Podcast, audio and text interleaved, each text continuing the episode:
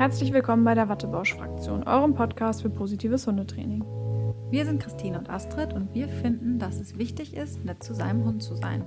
Wichtig oder richtig, Christine? Ich wichtig. Das richtig, also alles richtig gemacht. Herzlich willkommen, ihr Lieben, zu einer neuen Folge von Wattebausch Yourself.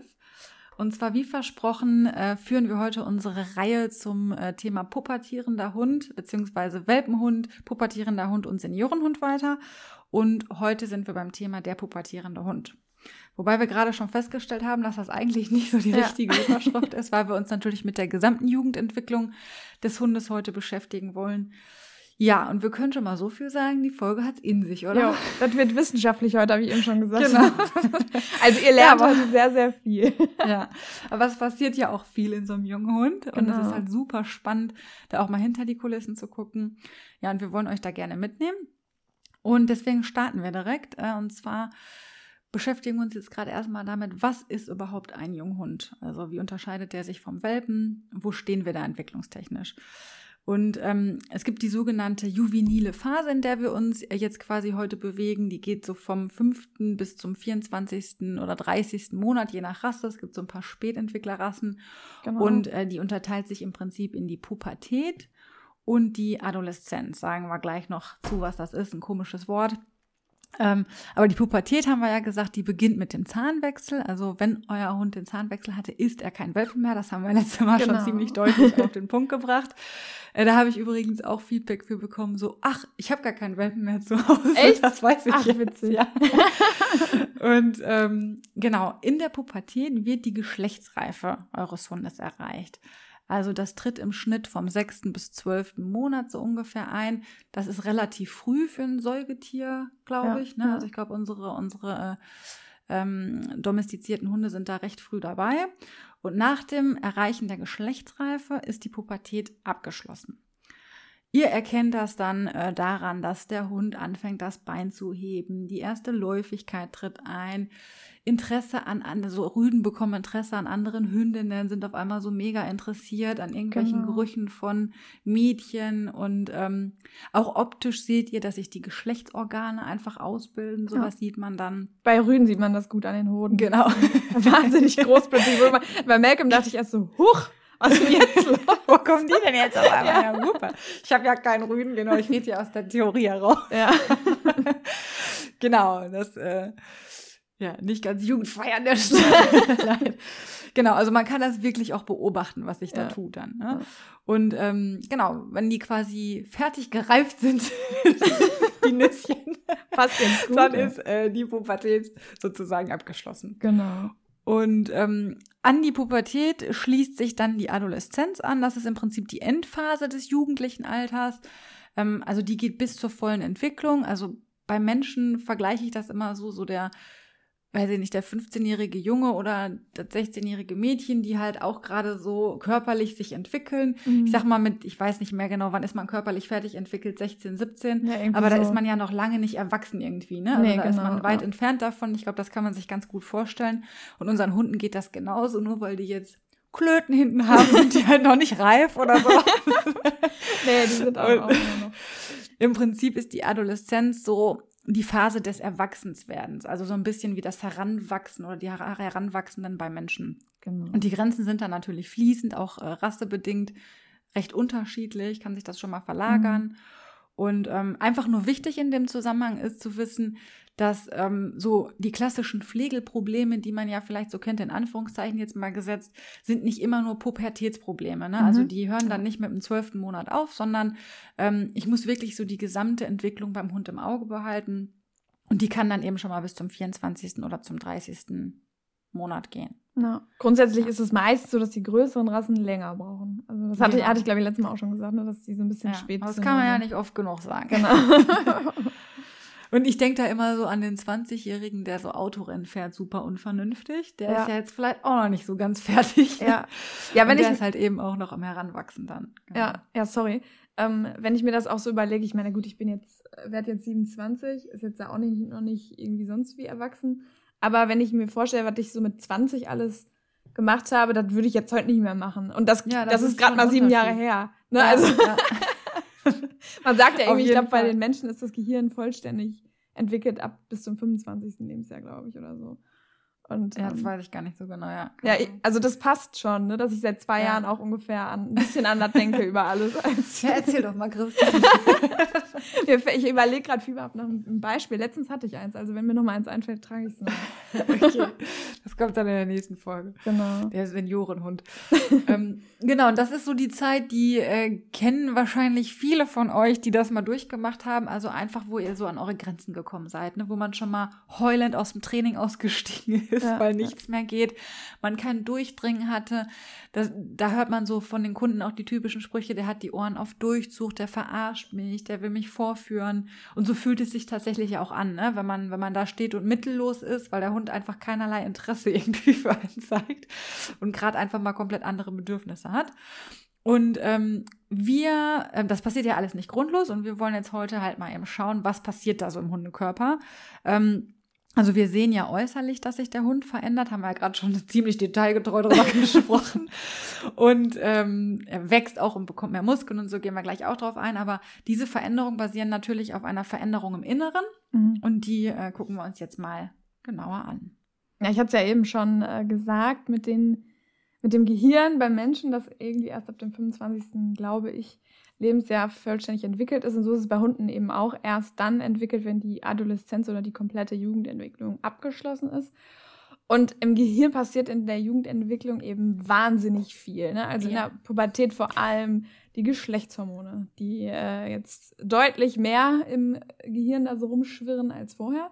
Ähm, bei den weiblichen Hunden sind es, ist es das Östrogen, bei den männlichen das Testosteron, wobei beide ähm, beides haben, also beide, beide Hormone, aber bei den ähm, Rüden überwiegt dann eben das Testosteron und bei den ähm, Hündinnen das Östrogen.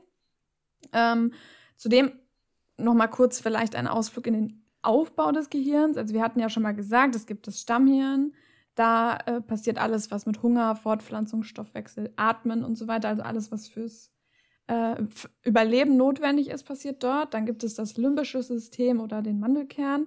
Amygdala, super viele Namen für einen super, äh, super wichtigen Teil des Gehirns, und zwar der Teil, der die Emotionen steuert. Und dann gibt es das, die Großhirnrinde, also der Rest des Gehirns, oder auch, und ein Teil davon ist eben der präfrontale Kortex. Und in diesem präfrontalen Kortex ähm, gibt es auch das Thema oder fängt das Thema Impulskontrolle und Frust an, wichtig zu werden in der Jugendentwicklung. Und zwar, wir hatten ja schon mal gesprochen, Impulskontrolle ist, wird immer dann weniger, wenn der Hund einen Impuls kontrollieren muss. Also man muss sich das vorstellen. Ich weiß nicht, ob wir das schon mal erklärt haben mit dem Murmelglas. Weißt du das zufällig? Sonst erkläre ich es gerade. Bestimmt, aber mach mal lieber. Okay, also man muss sich das so vorstellen, dass man ein volles Murmelglas hat. Ähm, morgens, wenn der Hund aufsteht und im Laufe des Tages wird das eben immer weniger und zwar immer dann, wenn der Hund einen Impuls kontrollieren muss. So. Ähm, dann verliert er Murmeln und wenn das Murmelglas leer ist, ist es leer. So, dann kann der Hund keinen Impuls mehr kontrollieren und es ähm, füllt sich eben nur wieder durch vernünftigen Schlaf auf. Man kann es auch kurzfristig auffüllen über Glucose, aber das ist jetzt in dem Falle nicht so wichtig. Ähm, und diese Impulskontrolle beim, in der Jugendentwicklung sinkt eben. Das heißt also, dem Hund fällt es schwerer, Impulse zu kontrollieren. Und er verliert viel, viel mehr Murmeln für einmal Impulskontrolle anwenden. Und dadurch steigt auch der Frust. Also das ist immer so eine gegensätzliche Korrelation, wie nennt man das? Verbindung zwischen Impulskontrolle und Frust. Also wenn die Impulskontrolle sinkt, steigt eben der Frust. Und es wird mhm. schwieriger für den Hund, Frust zu tolerieren. Ne? Und dadurch gibt es eben höheres Konfliktpotenzial. Ja? Der Hund kann dadurch auch schlechter Erlerntes im Gehirn abrufen, also in dem präfrontalen Kortex oder in der Großhirnhinde. Das ist der denkende Bereich und da sind alle Sachen, die der Hund gelernt hat bis jetzt. Und die kann er viel, viel schwerer abrufen, dadurch, dass das ganze Thema Impulskontrolle und die ganzen Hormone darum schwirren. Und dadurch ist der Hund auch, wie wir schon das Gefühl haben, der ist auf Durchzug, der ist schwerer erreichbar. Das lässt sich aber eben dadurch erklären. Also das Gehirn macht quasi eine Schranke zu, kennen wir ja auch von vielleicht pubertären Kindern oder so. da ist irgendwie nichts mehr mit erreichen. Ne? Also es fällt halt super schwer. Und diese, der Mandelkern, das limbische System, wird in der Zeit viel wichtiger, also viel größer und hat eine größere Bedeutung. Und der denkende Bereich wird eben ein bisschen reduziert. Das erklären wir aber später auch nochmal. Ne? Glaube ich. So. Ich Ach nee, das muss ich ne? jetzt erklären. Oh! so viel. Was, überhaupt nicht. Das, nein, ich war gerade bei so voll. Ich war grad, nein, ich war, genau, ich war jetzt voll fertig mit meiner Story und jetzt kommt plötzlich das mit den Synapsen und ich war so, wow. ich ich finde es so eindrucksvoll, weil es ist ja wirklich, also Großhirnrinde ist ja denkender Bereich, hat Christine ja schon gerade gesagt. Genau. Und äh, Mandelkern ist ja emotionaler Bereich genau. und die sind wirklich ein bisschen im Ungleichgewicht einfach. Ne? Also der Mandelkern ist überpräsent irgendwie und äh, das, die, die Großhirnrinde ist, ähm, ja, irgendwie nicht erreichbar so zeitweise. Und ähm, es werden, wie du schon gesagt hast, ja, Synapsen abgebaut und zwar schätzungsweise 30.000 Synapsen in der Großhirnrinde pro Sekunde. Und das finde ich richtig krass, wenn man sich das mal vor Augen hält. Also etwa die Häl also in Summe werden etwa die Hälfte aller Synapsen der Nervenzellen in der Großhirnrinde abgebaut während der, der während der ähm, Adoleszenz. Und es ist nicht ganz klar, warum das gemacht wird. Also die biologische Funktion ist nicht so ganz klar. Ja. Aber äh, man äh, glaubt halt, dass es einfach so ein Reset ist. Sachen, die nicht mehr gebraucht werden, ausräumen sozusagen. Genau, ja, ja stimmt, ja. Und ähm, deswegen, das, was so spannend da ist, also wenn ihr sagt, ja, der, der, der wusste das doch oder so, der weiß doch, ja. was Sitz ist ja. oder kommen. Nein, er weiß es nicht. Genau. weil vielleicht gerade diese Synapsen auch abgebaut werden. Ja, ja. Also das finde ich halt super spannend und das sich einfach nochmal so vor Augen zu, zu halten, immer wenn euer Hund gerade auf Durchzug ist, dass er euch nicht absichtlich den Mittelfinger zeigt, sondern dass da wirklich was passiert. Genau, also entweder wird es abgebaut oder er kann es einfach gerade nicht abrufen, ne, abrufen weil es gerade genau. in den genau. Hintergrund auch gerät. das ja noch, also das genau. kommt ja noch dazu. Ja, und das ist halt dann einfach, der Hund weiß in dem Moment wirklich nicht, was ihr von ihm wollt. Also es ist wirklich so, äh, ne, ist gerade genau. irgendwie alles zu viel.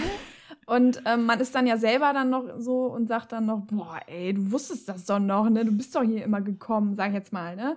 Äh, Weil es ja auch mega frustrierend ist. Ne? Man ja, hat klar. ja monatelang mit dem Hund trainiert und plötzlich ja. geht nicht mehr. Das ist super frustrierend. Ja.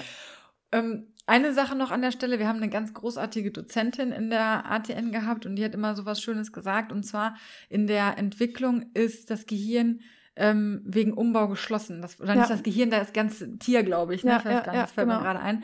Und ähm, es gibt sogar Spezien, das finde ich so krass, oder das hat sie auch mal erläutert, dass das hat mir das manchmal erstmal so richtig vor Augen geführt, zum Beispiel Schmetterlinge beziehungsweise Raupen. Die sind in der Jugendentwicklung, also die werden so heftig umgebaut, dass die wegen Umbau geschlossen sind. Also die gehen ja in den Kokon. Ja, ach so, das, das ist die Jugendentwicklung der, der, der Raupe, äh, des Schmetterlings genau. quasi. Ja, und das muss man sich wirklich mal so, also manche Spezies werden so heftigst umgebaut, also auch äußerlich ne, ja, und ja. innerlich dann ja noch mehr, dass ja. sie so, dass die Umbauarbeiten so krass sind, dass sie gar nicht mehr am Leben teilnehmen können sozusagen und in einen Kokon oder was auch immer fallen. Und das fand ich auch so ziemlich ein, eindrücklich. Ja. Ähm, das Wort habe ich, glaube ich, auch schon tausendmal heute gesagt. Nix, das ist, ist ja auch einfach eindrücklich. ja, also da, das hat mir damals so ein bisschen die Augen geöffnet, wo ich dachte, jo, irgendwie äh, krass. Ja, ne? genau, also, dass, ja. Dass da so viel passiert einfach. Und Absolut. das passiert bei unseren Hunden halt auch. Und die können sogar noch am Leben teilnehmen. Also ja, seid nachsichtig. Müssen auch irgendwie. müssen, genau. Und da ist es dann, glaube ich, auch, ich, also als ich das das erste Mal gehört habe, hatte ich plötzlich so viel Verständnis für ja. die Hunde, ne? weil du plötzlich siehst, du siehst den Hund und denkst so, ah, okay, gerade ist ja, da, genau. da passiert gerade was, und da ist gerade die Baustelle am Laufen, ist gerade schlecht. Und da ist es halt eigentlich sogar unsere Aufgabe, da zu unterstützen und nicht noch auch wenn es schwerfällt manchmal, nicht noch ja. äh, mit Frust zu reagieren und zu sagen, ey, sag mal, geht's noch? Du testest doch jetzt hier, du verarsch mich jetzt. Nee, es ist tatsächlich wirklich einfach nicht möglich gerade. Das kann man nicht oft genug sagen. Das heißt, der denkende Bereich funktioniert nicht besonders gut in der Zeit und Emotionen sind super am Hochsprudeln ja. und deswegen. Und jeder kennt das vielleicht noch, wenn er an seine eigene Pubertät und Jugendentwicklung denkt, dass man so denkt, Mann, ey, war das echt so dramatisch, was ich damals gesehen habe? So? Hm, ja. Ich glaube nicht. Aber ja, man konnte nicht ja. anders in gewissen Situationen. Richtig. Und zum Thema Impulskontrolle wollte ich noch was sagen. Das ist so, ich mache mal ein Beispiel für Impulskontrolle, weil ich finde das so schwer, sich das vorzustellen mit dem Murmelglas. Zum Beispiel, ihr habt dem Welpen beigebracht, wenn er, bevor er fressen darf, ne, also bevor er sein Fressen darf, soll er Sitz machen und bleiben, jetzt als Beispiel. Ja, und dann stellt ihr das Fressen hin und ihr gebt dann die Freigabe und dann darf der Hund los. Und das fällt einem Hund in der Jugendentwicklung viel, viel, viel, viel schwer, schwerer. Ähm, ja. Und da kann es eben passieren, dass er, wenn ihr jetzt, sage ich jetzt mal, sonst fünf Sekunden wartet, dass er es nur zwei schafft oder so. Ne? Dass ihr darauf einfach Rücksicht nehmt und zu sagen, oh, okay, vielleicht schafft er es nur eins, zwei Sekunden und der Frust steigt auch. Das heißt also, wenn er dann nicht hin darf, wenn ihr ihn dann quasi davon abhaltet, dass er sich selbst belohnt, dann fängt er vielleicht mal an zu bellen. Ne? Weil er das weil er gerade frustig ist und sagt so, ey, mm, ich habe Hunger. und ich kann nicht mehr warten. Das ist halt ein ganz typisches Beispiel für den Prozess irgendwie, finde ich. Oder ja. für das Impulskontrollproblem, was der Hund hat in dem Moment. Ja, und wo man sich auch überlegen sollte, muss ich die Impulskontrolle jetzt am Futter haben? Ist mir das so wichtig oder ist ja. es mir wichtiger, dass er die in die nächste Hundebegegnung mit reinnimmt? Weil wenn er ja. dafür zwei Murmeln verbraucht genau. und es ist doch auch so, genau, dass er dann ähm, in der Jugendentwicklung tatsächlich pro quasi Akt mehr Murmeln ja. verbraucht, ne, als hast du, glaube ich, gerade auch gesagt. Ne? Ich weiß jetzt gar nicht. Alles gut, ja, aber kannst du kannst ja auch nochmal sagen. Das heißt also, wenn er vorher fünf Hundebegegnungen ultra gut geschafft hat, schafft er jetzt vielleicht nur noch zwei oder drei, weil einfach viel mehr Murmeln verloren gehen. Und deswegen alle, wenn der Hund jetzt nicht tagsüber gut schläft oder so. Also alles nach dem Schlafen geht meistens ganz gut, wenn er richtig träumt und so richtig gepennt hat. Also ihr müsst euch das vorstellen, der lädt quasi gerade, während er schläft. Die Murmeln wieder, die Murmeln wieder auf. Und danach geht es meistens ganz gut, aber je älter der Tag wird, desto schwieriger geht es. Das heißt, beim Abendspaziergang vielleicht mal ein bisschen rausfahren. genau. wenn die Hunde, wenn die Hundebegegnung eher ein Problem ist. immer eine gute Idee mit so einem ja. mitten in der Entwicklung steckenden Hund. Genau. Ja. So. So, ja, jetzt haben wir uns das Gehirn angeguckt. Das meinten wir übrigens mit, es wird heute intensiv. Also so ein paar Worte sind gefallen, die man vielleicht jetzt nicht jeden Tag hört, aber es ist aber wirklich doch spannend. Ähm, aber es passiert ja auch optisch was. Mhm. Ähm, also zum Beispiel kommen die Zähne, beziehungsweise Zähne hat er vorher auch schon, also die Milchzähne, aber ähm, es gibt den Zahnwechsel, den haben wir in der letzten Folge schon so ein klein bisschen angesprochen. Das ist quasi ja, wo wir so jetzt eintreten in die Folge, weil mit Zahnwechsel, also dann kommt der Hund in die Pubertät, wenn der Zahnwechsel abgeschlossen ist. Und ähm, ja, das verursacht Schmerzen. Ne? Also nicht nur übrigens beim Hund, auch beim Halter. Das hatten wir letztes Mal auch schon, weil ja. da wird geknabbelt und gekaut und man denkt sich, Alter, was ist mit dir los? Ja. Ähm, also wirklich vermehrtes Kaufverhalten, achtet da mal drauf, wenn die so anfangen, wirklich so eine krasse Phase zu kriegen, überall drauf zu kauen. Das sind so die Klassiker, wo die die Schuhe auch zerstören und sowas, wo man sagt, bringt das alles in Sicherheit. Ähm, also du sagtest ja vorhin auch in der Vorbesprechung so, die kauen sich wirklich in so einen Wahn rein teilweise. Ne? Und das ja. ist dann immer so ein Zeichen, dass so ein Zahnwechsel ansteht. Und ähm, ja, die wenigsten von uns, obwohl doch so, ich, wann hat man das denn so mit sechs, sieben oder so, ne, glaube ich, fangen so an, dass man die ersten äh, Erwachsenenzähne als Mensch kriegt. Also so das Zähne verlieren und so, da kann man sich auch schon dran erinnern. Ah, das ist ja richtig Aber nervig gewesen. Ich habe das gehasst. Nervig, ich habe heute noch Träume davon, weil ich das so schlimm fand. Kein Witz. Wenn die, kein wenn die dann gezogen werden. So, der muss oh, jetzt gezogen werden. Ganz oh, furchtbar. Ja. Dann wird der ja so im Rahmen der Familie, ne, bei uns zumindest so ropp, raus. Da fährst du ja nicht mit zum Zahnarzt, wenn er da so rumhängt. Nee, ja. komm, zack, Papa, krieg, Zahn raus. Genau. Schnur drum und Tür zu. Genau. Wirklich. Ja. nee, und das äh, kann man, oder zum Beispiel bei, bei Säuglingen weiß man es ja auch, wenn die anfangen zu zahnen, so. Ja. Das ist halt eine schmerzhafte, manchmal sogar ja mit Fieber verbunden bei Kindern, ne? Ja. Also da passiert auf jeden Fall reichlich im Körper. Und das ist eben auch eine Sache, die in diesem ganzen Entwicklungsprozess passiert, dass eben die ja, Milchzähne ersetzt werden durch die, wie nennt man sie denn jetzt? Äh, Erwachsenenzähne, keine ja, Ahnung. durch die Erwachsenenzähne. der Zahnwechsel halt. Genau. Genau. Und da wieder so ein bisschen der Appell einfach an euch, habt da ein bisschen Empathie, ne? dass nicht rumgeschnauzt wird, wenn die, räumt die Schuhe einfach weg und bietet Alternativen, weil Kauen ist dann echt erleichternd teilweise. Und ähm, wenn es dann nicht der gute High Heel sein soll, dann müsst ihr irgendwas anderes zur Verfügung stellen. Ja, ja, genau. Und da ist es dann auch, wir hatten ja auch schon mal gesagt, glaube ich, dass Kauen beruhigend ist. Und da habe ich es auch schon bei Kunden erlebt, wo Kauen wirklich nicht beruhigend war, sondern die Erregung ist gestiegen, weil das natürlich auch mhm. weh tut drauf. Also es tut ja. gut, aber es tut auch weh. Ja, und da stimmt. kriegt man den Hund dann meistens nicht mit Rodentar, sondern muss man dann nochmal vielleicht eine Schleckmatte zwischenschalten, bevor man dann kuschelt. Ja, so, sonst ja. hat man die Zähne dann doch wieder im Arm. Am Ende habt ihr sie eh im Arm. Ja. Also da könnt ihr euch schon drauf einstellen.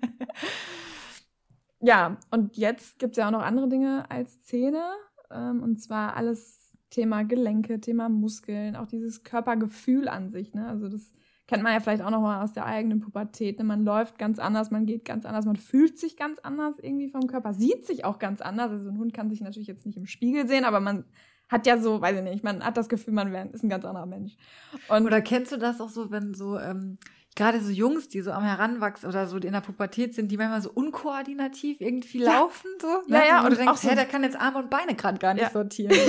oder plötzlich ganz lange Arme bekommen, irgendwie, aber der Körper noch nicht nachwächst oder so.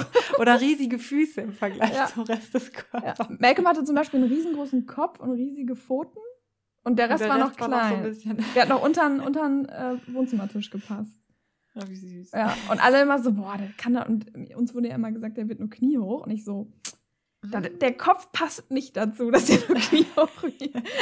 ja, auf jeden Fall. Ähm, das ist dann so was, dass das irgendwie alles, dass der Kopf vielleicht schwerer ist oder die Beine noch irgendwie so, äh, die Pfoten riesig. Es tut auch weh, wenn die, also man kennt das ja auch von Kindern, diesen mhm. Wachstumsschmerz, ne? Also ja das ist äh, auch schmerzhaft und ähm, das heißt also, was wir im Prinzip sagen wollen, rein körperlich, im Gehirn passiert super viel, die Zähne tun weh, die Gelenke tun weh, Muskeln, Koordination ist nicht so ganz das. Also alles ist gerade auf Umbau geschaltet und alles ist gerade out of order.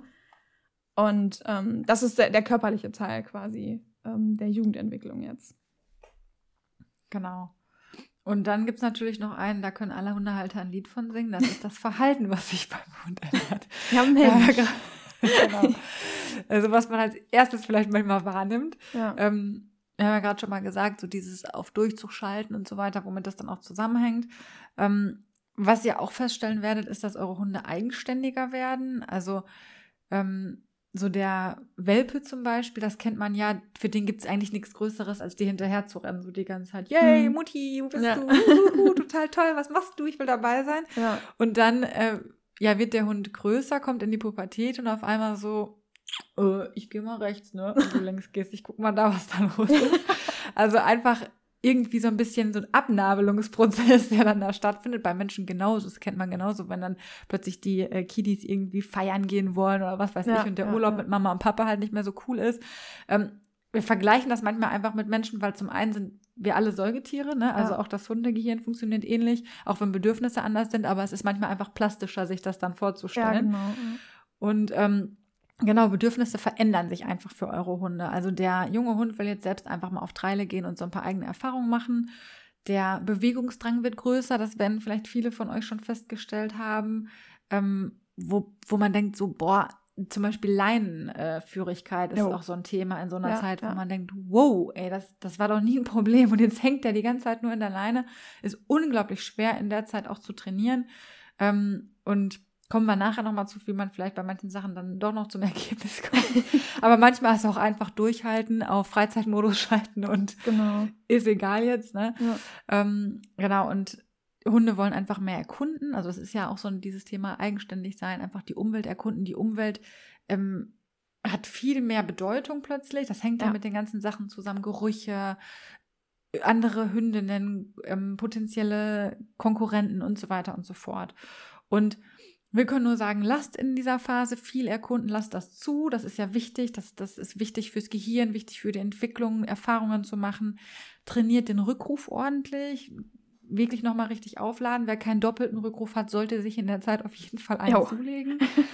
weil er einfach schön an Ablenkung vorbei ankern kann. Ne? Ja, ja. Ähm, geht zurück zu den Basics und grundsätzlich das Training vielleicht einfach nochmal ein bisschen spannender gestalten. Das ist manchmal nicht leicht. Man kann mit der Umwelt nicht unbedingt in Konkurrenz treten, aber vielleicht gar nicht in Konkurrenz treten, sondern sie bewusst als äh, Belohnung einsetzen, weil manchmal genau. Futter in so einer Situation gar nicht mehr äh, interessant ist. Ja. Interessant ist, genau. Und dann zum Thema Umweltbelohnung und so haben wir auch schon mal ein bisschen was gesagt.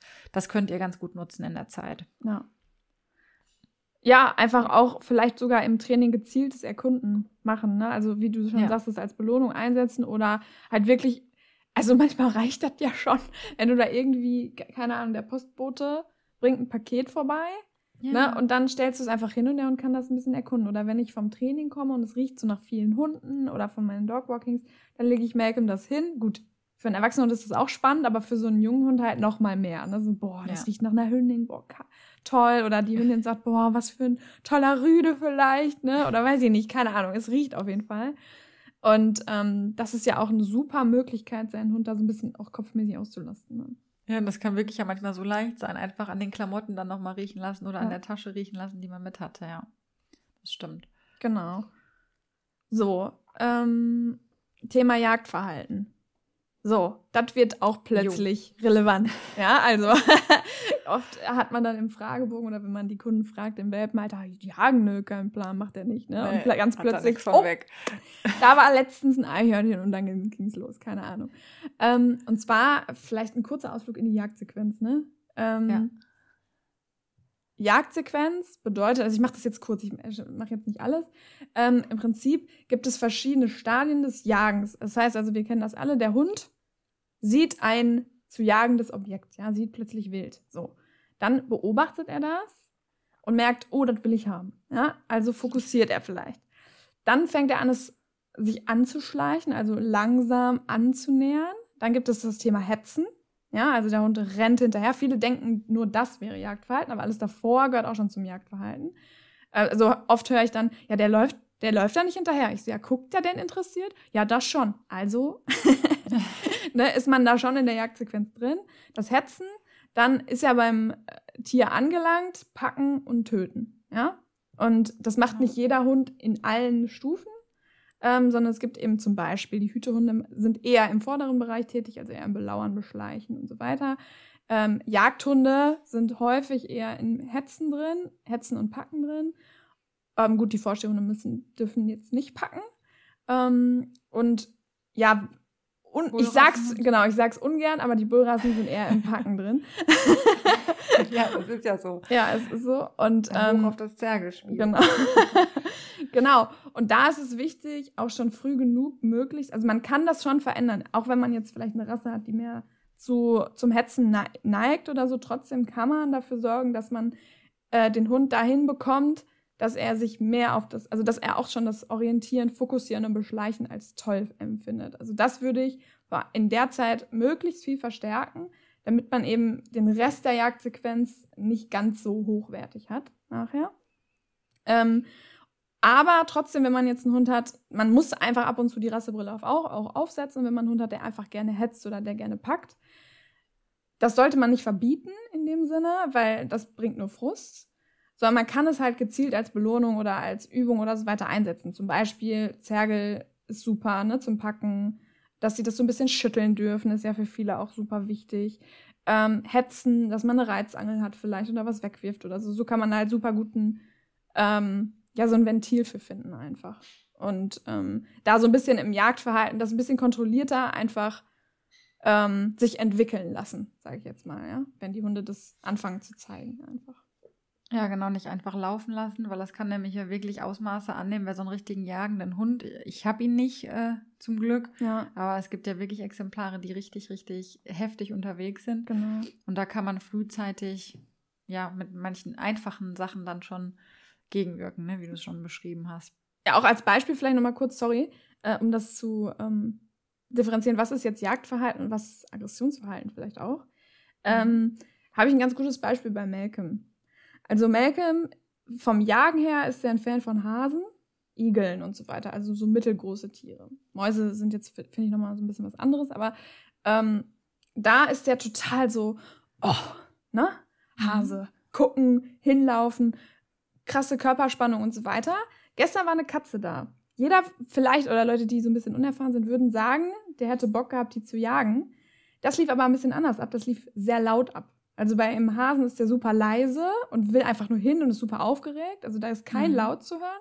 Bei der Katze, oh, da hat der Pilo-Erektion gehabt, bellen wie sonst was. Der war wahnsinnig aggro in dem Moment. Also Katzen sind so was bei Malcolm, das löst Aggressionsverhalten aus, aber von der feinsten Sorte. Und wir haben das bei Kühen. Die eignen sich natürlich auch nicht so zum Jagen. Ja. Das ist so eine Unsicherheit, die auch dann ja. in Aggressionsverhalten übergeht. Ja. ja. Kann man wirklich spannend beobachten, das stimmt. Ja, also da wäre es dann, also ich dachte früher immer, boah, der jagt voll gern Katzen und dann hat mir eine Dozentin manchmal darauf aufmerksam gemacht, naja, was macht der denn da eigentlich? Bellt der denn? Hat sie gesagt, hm, da würde ich nicht drauf wetten, dass das nur Jagdverhalten ist in dem Fall, ne? Ja. Man lernt immer wieder was, ne? Ja. Sein eigenes. Ja.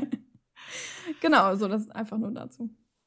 Was ich noch beim Thema Jagdverhalten äh, nützlich finde, sage ich mal so im, äh, ja, im Anfangsstadium, was auch immer gratis einfach super gut geht, ist so Radius verstärken, also Radiustraining. Einfach mhm. nur, das ja. haben wir auch schon öfter gesagt, freiwilliges, freiwilliges Zurückgucken verstärken. Das kostet euch nichts, das muss auch nicht immer ein Keks sein, das kann auch ein Lächeln sein, aber gerne auch mal ein Marker. Ähm, da, das sorgt einfach dafür, dass ihr den wenigen denkenden Bereich, den der Hund dann hat, zumindest der, dass der zwischendurch sich mal zurückwendet zu euch und sagt, hey, bist du noch da oder ich bin noch da. Und dann fällt natürlich auch ein Abrufen leichter, als wenn der schon äh, eine halbe Stunde komplett gehirntechnisch weg genau, ist ne? Ja. und sich nicht mal umwendet. Und dann beim Jagdverhalten finde ich auch noch eine Sache wichtig.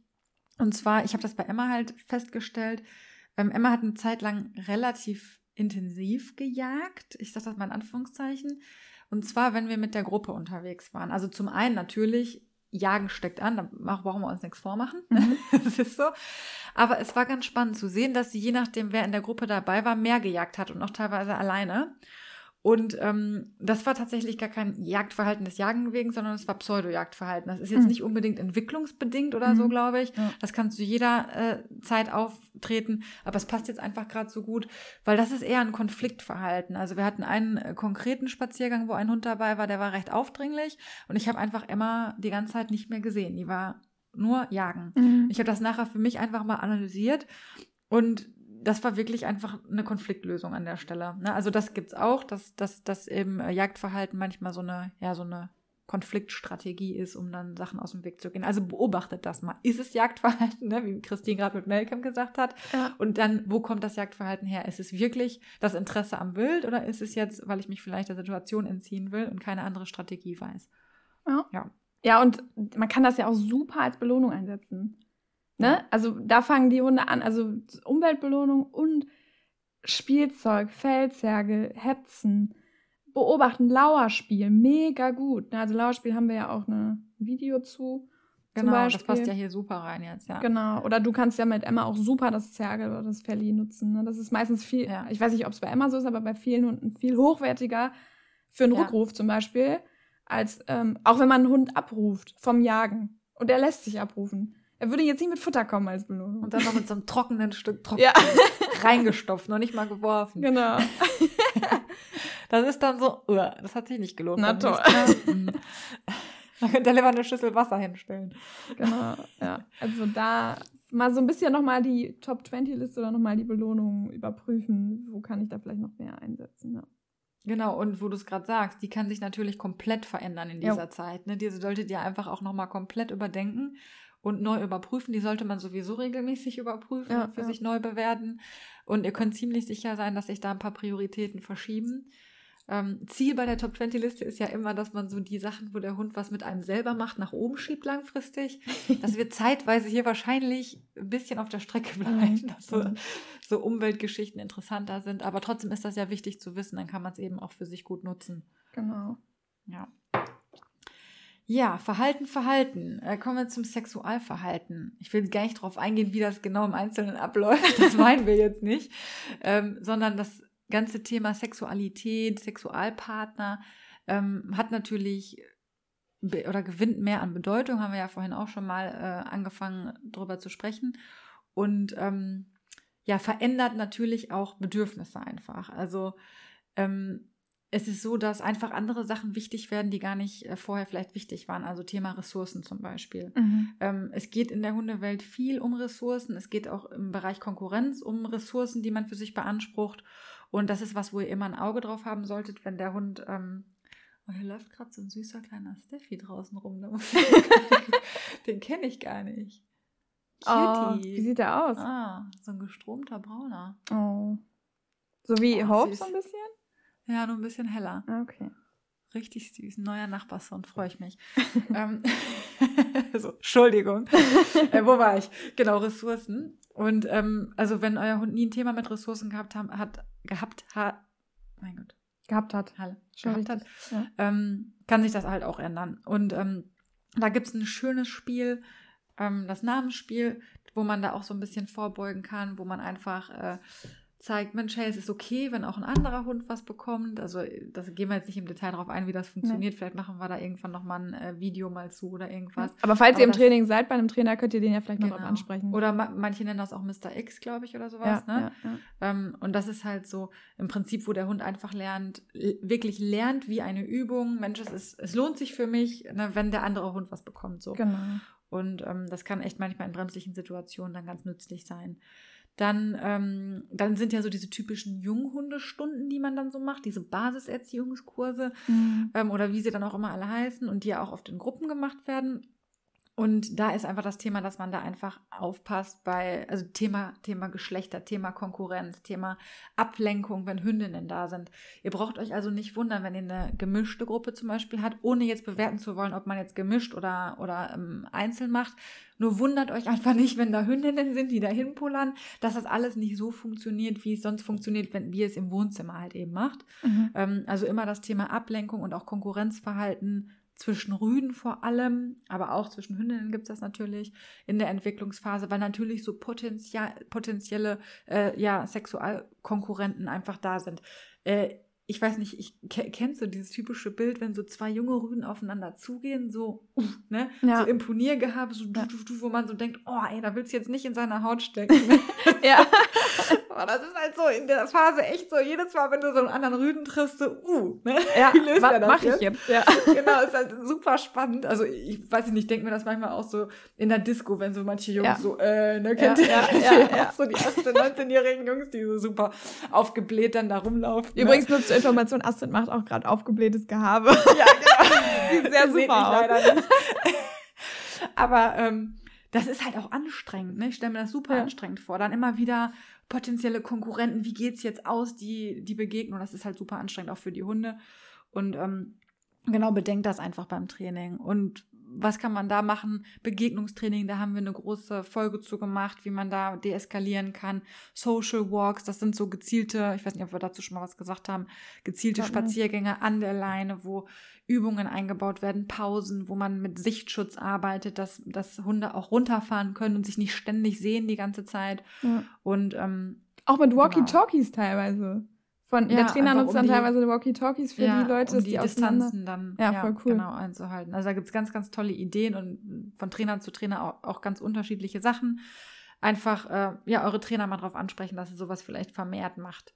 Weil gerade Thema Begegnung ist halt auch spannend in der Zeit und kann auch spannend bleiben, wenn man, wenn man da nicht frühzeitig ja, rangeht. Ja, und bei einer läufigen Hündin, was mir jetzt gerade noch so einfällt, wenn man jetzt in Junghundekurs geht und es ist dann nicht verboten, mit einer läufigen Hündin hinzugehen, oft verbieten die das ja auch, ähm, wenn es nicht verboten ist, würde ich mir nochmal ganz stark überlegen, möchte ich das?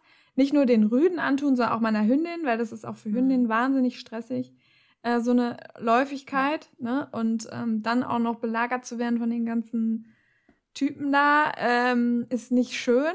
Und ähm, deswegen vielleicht sich überlegen, ist es jetzt unbedingt notwendig oder skippe ich dann doch mal eine Woche oder so. Viele Trainer bieten dann ja auch an, dass man dann noch eine Einzelstunde bekommt, wenn man gerade ähm, eine läufige Hündin hat oder sowas. Nur so als ja, Rand. Ja, Rand auf jeden Fall, auf jeden Fall. Solltet ihr euch gut überlegen, ja. Ja. Genau. So. Sexualverhalten. Haben wir. Haben wir. Check. Okay, dann äh, zum Thema Spielen. Ähm, noch eine Aussage.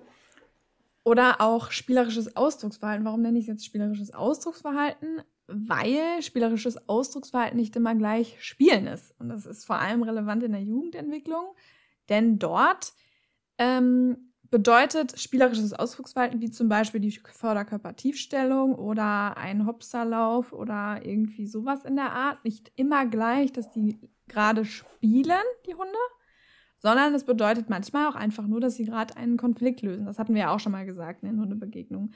Wenn zwei Rüden, wie du schon gerade sagtest, so imponiermäßig voreinander stehen und plötzlich einer anfängt, die Vorderkörpertiefstellung zu machen, dann liegt das nicht daran, dass die spielen wollen, Leute. Dann liegt das daran, dass der gerade schlau reagiert hat und das vollkommen deeskaliert hat, das Ding. Meistens fängt der andere dann auch an, total so ein bisschen mitzumachen Alibi-mäßig, ne? Also so ein bisschen genau. Pseudospiel. Genau. Das ist eine tolle Strategie, die beide genau. einfach anwenden genau. an der Stelle. Das ja. ist auch dieses Flirt oder Fiddle-About, über das wir gesprochen haben.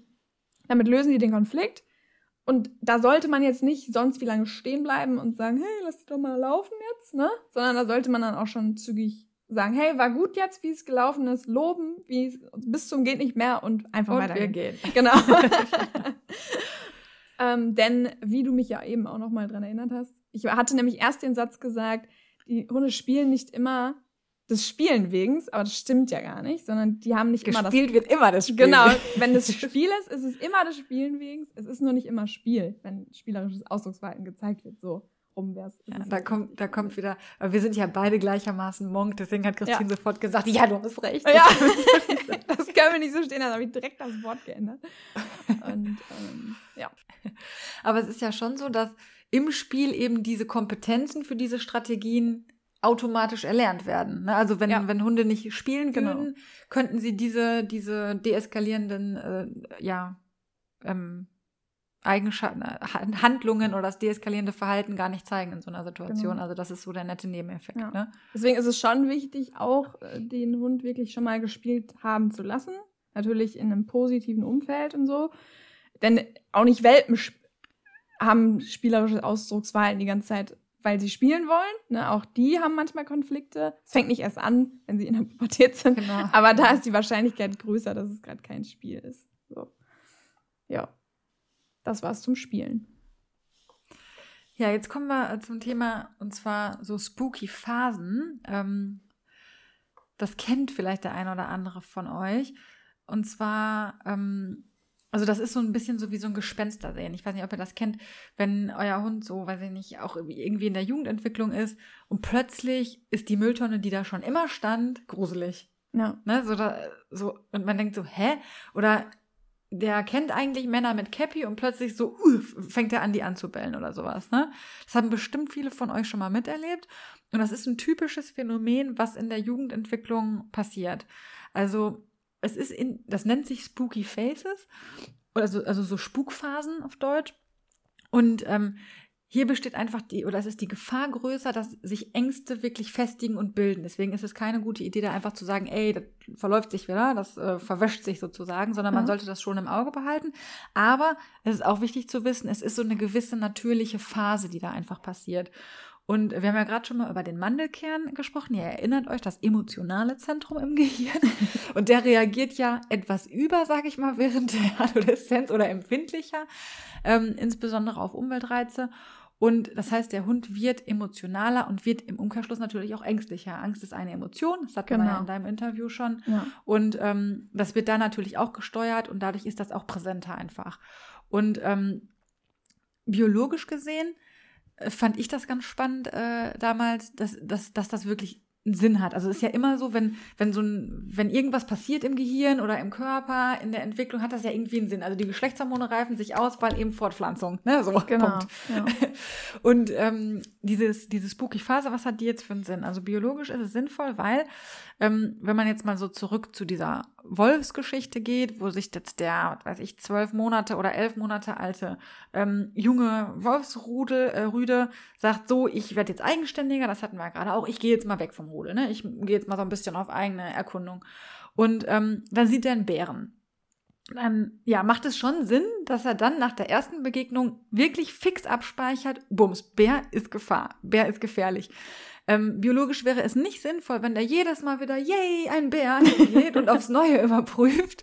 Hey, sag mal, bist du gefährlich, weil dann wird er nicht lange überleben. Ne? Ja. Das ist eigentlich so der Hintergrund dieser, dieser Geschichte, warum es überhaupt diese Spooky-Phasen gibt. Also es macht Sinn für diesen jungen Hund, abzuspeichern, das ist eine Gefahr für mich. Und deswegen ist auch diese Gefahr so groß, dass sich diese Ängste so festigen. Also deswegen ist es auch nicht so einfach gesagt, dass es sich einfach wieder verwächst.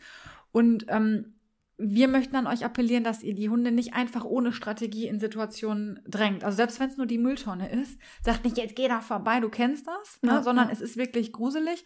Und wenn der Hund keine Strategie hat, an dieser Mülltonne vorbeizukommen, habt ihr vielleicht ein Mülltonnenproblem irgendwann, ja, ein ja. Leben lang, wenn ihr das jetzt nicht angeht. Und da kann man lieber mal sagen, hey, wir laufen einen Bogen, wir erkunden das zusammen, wenn du willst, ne? wenn nicht, ist auch okay. Und ähm, irgendwie halt, äh, ja genau, trainingstechnisch da dran gehen und das im Auge behalten auf jeden Fall.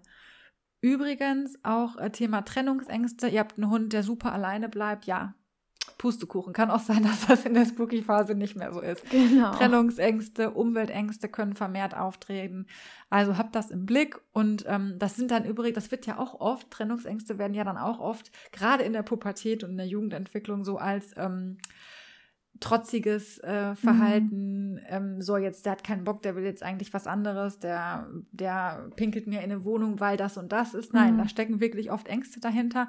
Und das ist eben dieser biologische Grund, was passiert im Gehirn und ja, was hat sich die Umwelt dabei gedacht. Genau, und wir hatten das ja auch schon beim Angstverhalten. Wenn der Hund Angst zeigt, wir hatten euch ja damals auch erklärt, wie Angst aussieht, dann hat er Angst, fertig. So, dann passiert genau. ihm das. Es passiert was. Ja, und da, hilft es auch nicht, wenn wir das nicht logisch finden. Das ist halt trotzdem gerade so. Weil es nur eine Mülltonne ist, die ja. da steht. Es, man kann das ja auch mal, man kann das ja auch mal belächeln. Das darf man ja, ja auch klar, belächeln, ja? ja? Wenn, die, wenn, die, wenn die Mülltonne da steht, nur helft eurem Hund dann irgendwie. Ja, das ist auch, also habe ich auch ein schönes Beispiel bei Malcolm. Also gut, bei Herdenschutzhunden ist es sowieso, also da ist das eigentlich, also diese spooky, also dieses Beispiel mit der Mülltonne gibt es tatsächlich auch bei erwachsenen Herdenschutzhunden sehr oft. Denn wir, Malcolm und ich gehen einen Spaziergang, so. Und da wurde ein Baum gefällt und ein neuer gepflanzt. Glaubt man nicht, der hätte den nicht angebellt, ja? der stand da bellend vor diesem Baum. Bis ich mal gecheckt habe, dass das dieser Baum ist, den er gerade anbellt, hat das schon ein bisschen gedauert, ne? Und jetzt dadurch, dass wir, dass ich reagiert habe, geht er problemlos an dem Baum vorbei. Aber, ne? Ähm, das sind halt auch so, da muss ich auch lachen, ne? Das ist auch mal so ja, eine Geschichte, die man gut erzählen kann, so. Ähm, ja. Das war's und dann kommen noch die ein oder anderen, von denen wir auch schon mal gesprochen haben, Monk-Gene unserer Hunde dazu, die dann auch noch ihr Übriges Wieso bist du hier, du Baum? Du hast hier nichts. Ja, das war vorher nicht so, das genau, bleibt hier alles. Das ist nicht richtig.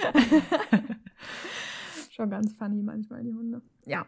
Ähm, so, ja, das Thema, das nächste Thema, was wir haben, ist das Thema Dominanz, weil das Wort Dominanz auch einfach ab der Pubertät, lustigerweise ist es im Welpenalter immer noch so, ach, der ist ja noch jung, ne? Und ab dem äh, Jugendalter ist er dann plötzlich dominant. So. Und deswegen genau, Das ist so eine Eigenschaft, das ne, Fragezeichen, die ja dann genau. auch plötzlich mit der Pubertät auftritt, genau. Ja. Und ähm, das, diese Dominanz wollten wir deshalb einfach nicht ähm, auslassen, weil wir das super wichtig finden, da einmal aufzuklären. Und das mache ich mal eben gerade. Und zwar gibt es zwei verschiedene Arten von, von Dominanz. Einmal die situative Dominanz und einmal die generalisierte Dominanz. Die situative Dominanz, kurz erklärt, es gibt einen Hund A und es gibt einen Hund B. Und die haben ein, äh, einer der Hunde hat eine Ressource oder eine Ressource ist auf jeden Fall in der Nähe. Wir hatten ja vorhin gesagt, Ressourcen werden wichtiger. Und deswegen mag es so scheinen, dass dann plötzlich die Hunde auch dominant werden. In dem Moment ist es so, dass ein, einer der beiden Hunde die Ressource aufgibt und der andere behauptet die Ressource. Das heißt also, die haben sich geeinigt, wer darf die Ressource behalten und wer sagt, alles klar, ist deins. Dann war in dieser Situation der Hund, der die Ressource aufgegeben hat, submissiv und der Hund, der die behauptet hat, die Ressource dominant. Aber wichtig, nur in dieser Situation. Ja, also es ist rein auf diese Situation bezogen, ist ganz, ganz wichtig zu wissen. Jetzt kommen wir zum Thema generalisierte Dominanz und das ist das, wo Leute oft sagen, ja, mein Hund ist generell dominant oder generell submissiv, wie auch immer. Was damit gemeint ist mit generalisierter Dominanz, heißt nicht, dass der Hund dominant ist generell als Eigenschaft, sondern da ist, geht es um Beziehungen. Ja, also das bedeutet, Emma und Malcolm zum Beispiel, das ist jetzt komplett fiktiv, wir haben da noch nicht, da, das ist jetzt nicht passiert, aber ich sage das jetzt einfach, ne? Ähm, zum Beispiel, Malcolm gibt Emma häufiger die Ressource und Emma darf sie häufiger für sich behalten. Dann ist da eine generalisierte Dominanz vorhanden, dass Emma, wenn sie mit Malcolm eine Ressource teilt oder eben nicht teilt in dem Moment und sie, sie dann behaupten darf, die, der dominante Part generell in deren Beziehung, ja, ähm, und Malcolm der submissive Part. Aber es kann passieren, wenn sich die Ressource ändert. Das heißt zum Beispiel, wenn sie sich um ein Körbchen kloppen und nicht mehr um einen Zergel, weil zum Beispiel Malcolm ist Zergel halt nicht so wichtig und Malcolm hat gelernt, macht mehr Sinn, das Emma zu lassen. Deswegen ähm, überlässt er ihr das. Beim Körbchen kann es aber schon sein, dass Malcolm dann sagt, halt, stopp, das ist mir aber wichtiger als das Zergel, das möchte ich nicht. Ne? Also das kann sein, dass sich das dann, wenn die Ressource sich verändert, auch das Verhalten oder die, die Paarbeziehung submissiv dominant verändert. Und wo es sich auch verändern kann, ist, dass wenn Emma jetzt zum Beispiel, nur weil sie gegenüber Malcolm das Zergel behauptet, noch lange nicht gegenüber Hope zum Beispiel das Zergel behauptet. Es kann sein, dass da die Paarbeziehung wieder ganz anders ist. Das heißt, auch die generalisierte Dominanz ist nur auf eine bestimmte Paarbeziehung bezogen. Das hat auch nichts mit Rangordnung in dem Moment zu tun. Es als rein erlerntes Verhalten. Malcolm hat gelernt, es macht Sinn für mich, Emma die Ressource zu überlassen. Fertig. Das war's. Genau. Und das noch mal ganz kurz vielleicht, weil auch in dem Zusammenhang ja wieder Dominanz immer so negativ. Ähm, ja. Also das ist der Böse, der jetzt für sich die Ressource ja, ja. behauptet, mhm. sondern es ist ein Beziehungsgeflecht, dass der eine Hund, der submissiv ist, die Lernerfahrung gemacht hat, es macht für mich Sinn.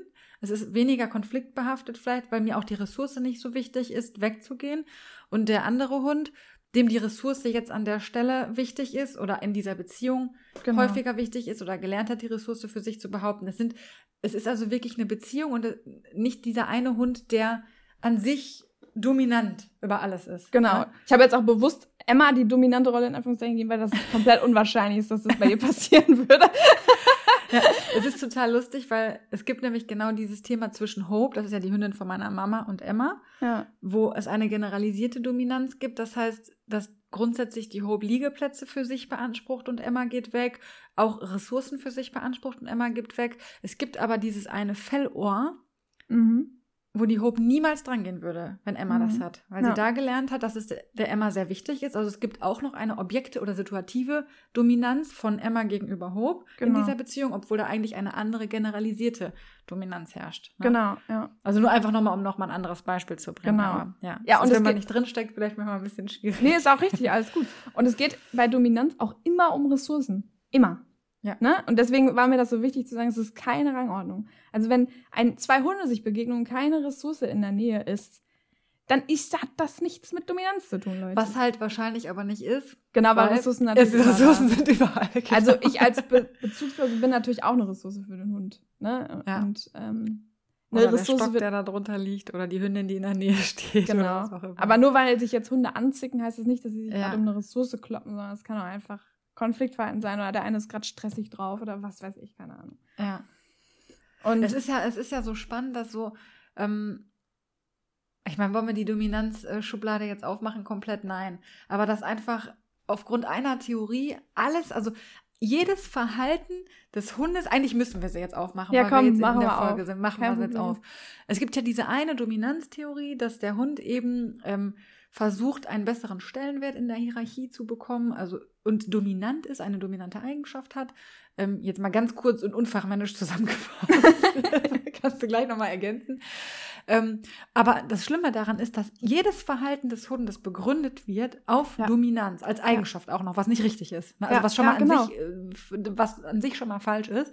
Das bedeutet aber, geht der Hund zuerst durch die Tür, ist er dominant. Ja, also ähm, viel, viel wahrscheinlicher ist, dass er pinkeln muss. Oder ja. dass er nicht gelernt hat zu warten. Oder ja. dass er sich mal eingeklemmt hat in der Tür und deswegen schneller über die Schwelle gehen will. Das sind alles Bereiche, die komplett in dieser Dominanztheorie außer Acht gelassen werden. Ja. Und das ist so unfair den Hunden gegenüber, dass nur mit dieser, das ist, sind diese Weltherrschaftsansichten. Ja, also, genau. wenn du die Dominanztheorie, die schlichtweg nicht richtig ist. Ähm, sie ist wissenschaftlich nicht korrekt. Das kann man genau. damit einfach. Aber sie hält sich hartnäckig. Sie hält ja. sich unglaublich hartnäckig, warum ja. auch immer. Und ähm, stellt unsere Hunde in so unglaublich schlechtes Licht, weil alles, was sie tun, ist mit Weltherrschaft verbunden. Das hatten wir ja schon mal. Foto auflegen ist nicht, ich möchte Sozialkontakt, ich will die Weltherrschaft. Ja. Ich möchte auf dem Sofa sitzen. Ich will dir sagen, dass was. ich der Boss bin. Genau. So Quatsch. Und alles, alles geht nur darum. Und das ist, das ist, ja, also. Ja, aber du hast es ja eben in der Vorbesprechung auch gesagt. Das liegt alles daran, dass damals Versuche oder an Wölfen gemacht wurden, die in Gefangenschaft, in gelebt haben waren. und sich genau. nicht kannten. Das heißt, sie waren nicht miteinander verwandt. Was haben wir gesagt zum Thema Rangordnung? Die wird nur gebildet in Familienverbänden. Und wie zur Hölle sollen Wölfe in Gefangenschaft, die nicht verwandt sind, jetzt Rangordnungsbeziehungen führen? Das ist ja überhaupt nicht. Ja. Das, ne? Und ja. ah, das ist überhaupt also, nicht und, und in Gefangenschaft verhalten sich die Wölfe auch ganz anders als in freier Wildbahn. Also man muss, wenn man das, wenn man frei, Wölfe in freier Wildbahn beobachtet, das ist ganz anders. Kommt was genau, ganz anderes raus. Ja, es ist und diese ganze, diese, diese ganze ähm, Dominanztheorie, wie gesagt, beschäftigt euch ruhig mal damit, setzt euch mal ein bisschen damit auseinander, hinterfragt ja, das mal. Ja. Ähm, wir können einfach auf den Punkt bringen, dass das äh, so, wie sie dargestellt wird, nicht richtig ist. Es gibt Dominanz, da haben wir jetzt drüber gesprochen. Ja. Ähm, aber alles in der Hundeerziehung auf Dominanz zu reduzieren, ist gänzlich falsch und unfair und auch einfach, einfach nicht richtig. Das kann man nicht oft genug sagen. Und das heißt, um das nochmal auch auf den Punkt zu bringen jetzt, die Aussage, Hund A ist dominant, ist nicht richtig. Ja. Für sich genommen. Ja. Ne, weil es nur in einer Beziehung. Genau. Also Hund A kann nur gegenüber Hund B und so weiter. Genau. Und in dieser Situation. Genau. Und mit dieser Ressource. So. Genau. also das heißt, diese Aussage, hier die, die äh, Hündin aus dem Tierheim, vielleicht Tierheimbeschreibung, die ist dominant oder keine Ahnung. Ja. ja. Bleibt zu hinterfragen, wo, in welchen Situationen sie ein entsprechendes Verhalten dann zeigt. Ja. No. So, das. Ich finde, wir waren noch recht zurückhaltend. Ja. Das ist aber der fortgeschrittenen Zeit geschuldet. Ja, aber wir sind, haben einfach nur einmal klar gemacht, was äh, nicht nur unsere Meinung. Das ist auch immer so geil. Wir sagen ja immer, das ist unsere Meinung. Nee, das ist ja. einfach so. Ja. Das ist einfach nicht richtig. Also es, ja. ist, es, es, ist für mich auch erstaunlich, wirklich, wie, wie, sich, wieso sich das so hält. Wieso? Ich weiß auch nicht. Vielleicht durch die bekannten Trainer, die dann das kommerziell Mag gemacht sein. haben oder so. Ich weiß es ja. nicht. Jetzt das ist ja wirklich eine Theorie, die sich wirklich sowas von hartnäckig hält.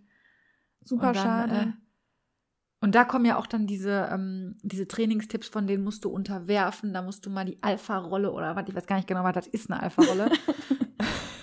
einen Schnauzengriff und so, ne, machen und keine Ahnung. Oh. Ähm, das sind ja genau diese Trainingstipps, die aufgrund dieser falschen Annahme, also ich meine, überlegt euch das mal, ja. Ähm, euer Hund legt die Pfote auf den, oder den Kopf auf eure, euer Bein, weil er Sozialkontakt einfordern möchte, was wir unserem Hund aktiv beibringen, ja. äh, solche Dinge auch zu kommunizieren. Und ihr nehmt den erstmal, macht eine Alpha-Rolle mit dem oder was auch immer, äh, oh weil der euch jetzt gerade dominiert hat. Ja. Also, ne, also so, das ist total, das ist grauenvoll, wenn ich ja, darüber nachdenke. Ja. Ja, aber, aber, dazu, darf ich dazu noch ein Beispiel machen? Ich ja, weiß, klar, dass das gerne. von einer Zeit fortgeschritten ist, aber ähm, ein, das Mach, passt so gut, weil genug Zeit sein. Das passt genug, weil die Hündin jung, auch in der Jugend, Jugendentwicklung war. Ich war mit Dante, einige Leute kennen das vielleicht von meinem Profil, ein Dogwalking-Hund von mir, ja. Ich war mit Dante unterwegs, ein Miniature Bull Terrier ist das. Stehen nicht auf der Liste, ja, nur mal so zur Information in NRW. Und ähm, mit dem war ich spazieren. So, und dann treffe ich ein Pärchen mit einer Labrador-Hündin, die in der Jugendentwicklung war, sehr, konnte man sehr gut sehen und frei lief. So. Die hat Dante gesehen, lief hin, wollte Kontakt. Ich will jetzt gar nicht sagen, ich kann mich auch nicht mehr erinnern, ob die jetzt positiv gestimmt war oder nicht, keine Ahnung. Dante war jedenfalls nur so, Christine, nimm die weg, ne?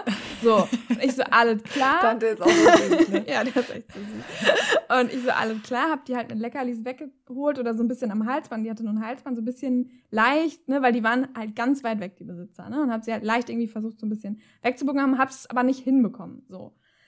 Und dann dachte ich so, shit, was mache ich? Und du bist ja dann in der Situation so, äh, ne, was mache ich? Ich wollte gerade Dante mir schnappen, denn der ist ja auch klein, und auf den Arm nehmen. Und dann kam aber schon der Besitzer angerannt. So, jetzt halte ich fest, ich, sorry, ich, der hat die am Kragen gepackt, die Hündin, hochgenommen, zur Seite Boah. und ich sag noch, bitte schlagen Sie den Hund jetzt nicht. Was macht er? Er schlägt die richtig auf die Schnauze. Mehrfach. Und Unfassbar. Es war, es war wirklich der Horror. Und das Problem war, ich war so mit, mit Dante beschäftigt und die waren dann auch schon direkt wieder weg. Und ich war noch so, wollte noch so die Anzeigen mäßig, ne? Oder irgendwie was, aber ich habe ja keinen Namen und nix, bla, ne? Und habe die dann auch nie wieder getroffen. Und ähm, ja, das war so die Hölle für mich. Und die Hündin tat mir so leid. Und natürlich war das Verhalten nicht besser. Genau, dann sind die noch weitergegangen, dann ist sie nochmal zurückgekommen und wollte nochmal zu Dante und dann kam der Typ gerade angeschrien und die hat halt super Angstverhalten gezeigt. Ne? Aber das war so schlimm, keine Ahnung, ganz schlimm. Ja, und einfach, weil er es selber verpennt hat. Schleppleine drauf, Geschirr drauf ja. in der Phase. Oder den Rückruf nochmal ordentlich trainieren. Ja. ja die war auch nicht ansprechbar, nee, überhaupt nicht. Ne? Die, ja. die konnte nichts machen, die wollte halt einfach bei Dante sein jetzt in dem Moment. Aber dann die am Kragen rauspacken, ne? Ja. Hölle. Ja. Und ja, die hat natürlich nichts so, gelernt. Dabei, das ist das, wo, wo die Menschen wahrscheinlich jetzt immer versuchen, was hat dieser Mensch jetzt gedacht? Wahrscheinlich, ey, du kannst das, du weißt, was das bedeutet, komm hier hin. Ja. Und sie weiß es gerade nicht, sie kann es gerade nicht zeigen. Ja. ja. Und wird dann bestraft in dem Moment, auch ja. noch mit einem schlechten Timing und massiv und Schmerzen massiv und, und was oh weiß Gott. ich alles und was auch das Herkommen sicherlich nicht fördert, davon mal ab alles. Aber ja. Sie hat jetzt nur gelernt, event wahrscheinlich, eventuell hat sie vielleicht gelernt, dass eine Hundebegegnung blöd ist. Genau. Ne? Äh, dass es zu ihrem Besitzer kommen blöd ist. Und das, dass, wenn der Besitzer kommt, blöd ist? Ja. dass diese ganze Situation einfach nur blöd ist. Das hat sie gelernt und nicht irgendwas Positives daraus. Oder so, keine Ahnung. Naja. Ja, das zum Thema Verständnis für jugendliche Hunde. Ja. Und wahrscheinlich konnte genau. der Besitzer nicht mal was dafür, weil er irgendeinen Trainer hat, der ihm gesagt hat, er soll das machen. Oder er hat es ja, irgendwo im Fernsehen gesehen. Ganz oft ist es aber auch Emotionen und gerade auch mit ja. jungen Hunden. Ja. Und ich kann das auch verstehen, dass da Emotionen mitspielen, aber Emotionen und persönliche Befindlichkeiten in der Form haben in der Hundeerziehung nichts zu suchen, haben auch in der Kindererziehung nichts zu suchen. Also wenn ich meinen Brast ablassen will, hat das nie einen Mehrwert für den zu erziehenden Part. Ne? Ja. Ähm, nicht, dass jeder von jedem von uns sich mal eine Sicherung durchknallt und man nicht so reagiert, wie man sonst reagieren will. Aber das hat mit Erziehung nichts zu tun. Das hat, äh, da, da lernt der Hund mit Sicherheit auch was, haben wir gerade drüber gesprochen, aber nicht das, was, was ich möchte, was der lernt. Und ähm, Emotionen sollte man nach Möglichkeit zumindest negative Emotionen. Positive Emotionen könnt ihr viele reinhauen, wenn ihr wollt. ja. Aber so diesen, diesen Brast halt, ne? So mhm. kennt man ja so wirklich. Das hatte der ja wahrscheinlich auch. Dem war das peinlich, ne? Ja, ja, Dass klar. die jetzt da hingekommen mhm. ist, der kam nicht, ist ja auch peinlich, kennt jeder von uns. Ne? Ja, klar. Wenn du den Hund abrufst und der, der, der kommt einfach nicht, dann denkst du so, ja, schön. Und dann hast du noch die Hundetrainerjacke an. Das ist ja, richtig peinlich. das ist richtig peinlich. und ja, und kleiner Tipp Vielleicht hat, hat er ja gerade ein Impulskontrollproblem, der Besitzer. Ja, genau. Kleiner Tipp, nehmt euch Bananenchips mit. Das ist das, was ich eben gesagt habe. Die zweite Alternative, kurzfristig aufladen von Impulskontrolle durch Glucose, zum Beispiel Bananenchips. Also wenn und ihr die merkt, Nacht gut durchschlafen genau, und dann nochmal ein ganz genau. Also wenn ihr merkt, ihr seid schon an der Grenze, lasst euren Partner mit dem Hund gehen oder pfeift euch vorher noch irgendwas zu essen rein. mit, mit möglichst viel genau. Zucker. Sehr gute Idee. Ja, so. Das ja. war es aber auch schon, dann endlich mal jetzt hier. Genau, das ist eigentlich, was wir heute mit der Folge erreichen wollten, ist eigentlich mal wieder, dass ihr Empathie für die ganze Phase und Situation ja. habt, dass ähm, wir immer wieder feststellen, auch bei Kunden und beim Spazierengehen draußen, dass für Welpen, also für kleine süße Welpen, unglaublich viel Verständnis da ist. Die haben unglaublich viele Freiheiten, alles ist niedlich, alles ist süß. Und sobald sich die Geschlecht Geschlechtsteile ausbilden und die Geschlechtsreife kommt, also sprich Pubertät und Adoleszenz ähm, anstehen, ist der Hund der Rüpel, der Flegel, der Proll oder was auch immer. Der will sich durchsetzen und ähm, da pfeift dann auch plötzlich in der Erziehung ein anderer Wind, was wir für brandgefährlich halten, ja. weil ähm, das ist, das ist auch so unglaublich schade, was in vielen Hundeschulen ja auch passiert. Da kommen die High-Tea-Welpenstunden, wo alles schickimicki ist. Ja. Und dann geht's in diesen Junghundekurs so und jetzt aber. Ja. So, jetzt wird aber mal hier jetzt. Ne, ja, zack. genau das. Und ja. ähm, das ist für einen Hund total, also der hat keine Erwartungssicherheit mehr zu allem, was noch bei ihm im Kopf äh, passiert. Seid ihr auf einmal wie ausgewechselt, ja. Was vorher Belohnung hieß, heißt jetzt Bestrafung. Und das kann einfach nicht gut sein. Und dann kommt noch die Spooky-Phase dazu, die das Ganze noch verschlimmern kann, also wo wirklich sich richtig Ängste oder Aggressionsverhalten dann auch äh, ausbilden können. Deswegen, Leute, bleibt eurer Linie treu, na? Ne? Macht, macht es so wie gehabt und glaube, ich habe mir schon überlegt, meine Cousine mal ins Interview zu holen, weil die wirklich eine harte Entwicklungsphase mit ihrem Rüden auch hatte. Aber die ist froh, dass sie das positiv mit ihm durchgestanden hatten. Die haben mit so eine tolle Bindung und die ist ja. wirklich manchmal heulend vom Training weggegangen, weil er hat die im Regen stehen lassen. Ne? Ja. Und er hat gesagt, ich kann nicht mehr, ich gebe mir so viel Mühe und alles, aber es hat sich gelohnt, dran zu bleiben. Und ja, vielleicht machen wir mal so einen Erfahrungsbericht. Ja, und das, das Lustige ist immer, ähm, als Trainer gibt es auch manchmal Situationen, wo man einfach nur sagen kann, Bleibt dran, es wird besser. Glaubt ja, mir, bleibt ja. einfach nur dran. Also eigentlich ist es so, wenn man, wenn ihr alle Werkzeuge habt, die wir euch geben wollen im Training, und dann können wir einfach nur sagen, habt Geduld. Ja, bitte bleibt genau. dran, macht es genauso weiter. Ich weiß, es hat jetzt, es wirkt jetzt gerade so, als ob das alles nichts bringt, aber es wird was bringen. Und schraubt eure Erwartungen runter. Wirklich macht ja. das in der Zeit. Knüpft ja. nicht an dem an, was der Welpe schon die ganze Zeit toll gemacht hat. Wie ja. gesagt, er kann es teilweise nicht. Schraubt die Erwartungen nochmal runter. Sagt, Mensch, wir gehen jetzt wirklich zurück zu den Basics nochmal. Dann wird der Rückruf halt nochmal irgendwie in viel, viel kleinere Ablenkungen geübt, weil es einfach bei der Hündin gerade nicht klappt. Ne? Und dann Belohnung nochmal höherwertiger machen. Also da müsst ihr wirklich euch den ganzen Hund angucken und schauen, dass äh, ja, ihr da einfach ein paar Sachen überdenkt und anpasst in der Zeit. Ja, und versucht möglichst viel gutes Verhalten einzufangen. Ja. Also alles, was der Hund gut macht, belohnt das so gut ihr könnt, so hochwertig ihr könnt, völlig egal. Alles, was er richtig macht, auch wenn er es schon die ganze Zeit richtig gemacht hat. Wenn der einmal nach euch guckt auf dem Spaziergang, mega richtig doll ja. belohnen. ja, und auch präventiv, auch wenn ihr sagt, Mensch, ich habe gar nicht so einen Anführungszeichen Rüpel, ne? Das läuft alles. Ja. Macht das präventiv, macht euch ja. die Baustellen gar nicht auf. Ja. Das also, kann man ja immer. Gutes Verhalten einfangen ist doch immer, gibt es doch gratis dazu. Quasi. Ja, gerade so in Hundebegegnungen und so, ne? Also gerade so, wenn es um Ressourcen geht, immer super viel vorab schon positiv verknüpfen, genau. Ja. Genau, vermeidet Überforderung, also haltet die Trainingssequenzen kleiner, verlangt weniger ab, haben wir gerade schon gesagt, Erwartungen runterschrauben, heißt aber auch früher belohnen, also die Belohnungssequenzen oder Frequenz besser gesagt erhöhen, also sprich öfter belohnen. Ja. Ähm, weil du hast ja vorhin auch schon gesagt, die Impulskontrolle geht dann nicht mehr fünf Minuten, die geht dann noch zwei Minuten und immer positiv abschließen, dass der Hund einfach merkt, oh ja, es lohnt sich, es lohnt sich, es lohnt sich dran zu bleiben. Also wirklich genau da die Belohnungsintervalle einfach kleiner halten. Ja. Und diesen Bewegungsdrang vielleicht noch abschließen, diesen Bewegungsdrang, um nochmal auf das Körperliche zu kommen, diesen Bewegungsdrang wirklich nachgeben. Klar, da passiert jetzt viel im Wachstum, muss man vielleicht noch ein bisschen aufpassen. Also die Riesensprünge oder so sollten die Hunde jetzt nicht machen, aber ruhig den Hund irgendwie körperlich auslassen. Und wenn es ist mit dem Joggen gehen oder am Fahrrad, am Fahrradfahren, sowas halt. Ne? Also nicht jetzt von, ich gehe eine Runde um Block auf, wir gehen jetzt mal zehn Kilometer wandern, das jetzt nicht. Ne? Langsam steigern natürlich. Auch Hunde haben Konditionen, die sie aufbauen müssen. Aber wenn ihr merkt, boah, in der, der ist ständig in der Leine und so weiter, ne, dass man da halt dann auch einfach guckt, dass man die körperliche Auslastung nicht außer Acht lässt. Ja. ja das war's eigentlich, ne? So an unseren heißen Tipps für eure schwere genau. Jugendentwicklungszeit. Und wie gesagt, zum Schluss einfach nur nochmal der Appell, haltet durch, seid geduldig. Und es ist keine Versucht Schande. es mit Humor zu nehmen. Ja. ja. Das hilft immer.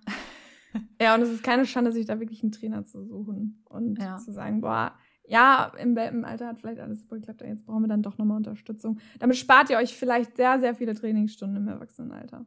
Ja. Und nehmt es nicht persönlich, nehmt es bitte nicht persönlich. Oh ja, das macht es nicht, um euch zu ärgern. Ja. Ja. So, ich hoffe, ihr habt durchgehalten. Ich bin jetzt selber gerade so voll irgendwie, weißt du, drin. Also so voll, ja, das war schon viel. Also es wird mir jetzt auch selber nochmal klar, wie, wie krass, krass leid, leid mir gerade pubertierende Säugetiere tun. Ja. Das ist wirklich keine einfache Zeit. Nee. Auch wenn man so an die eigene Zeit zurückdenkt, nee. Ja. Nicht schön. Braucht man nicht nochmal unbedingt. Nee.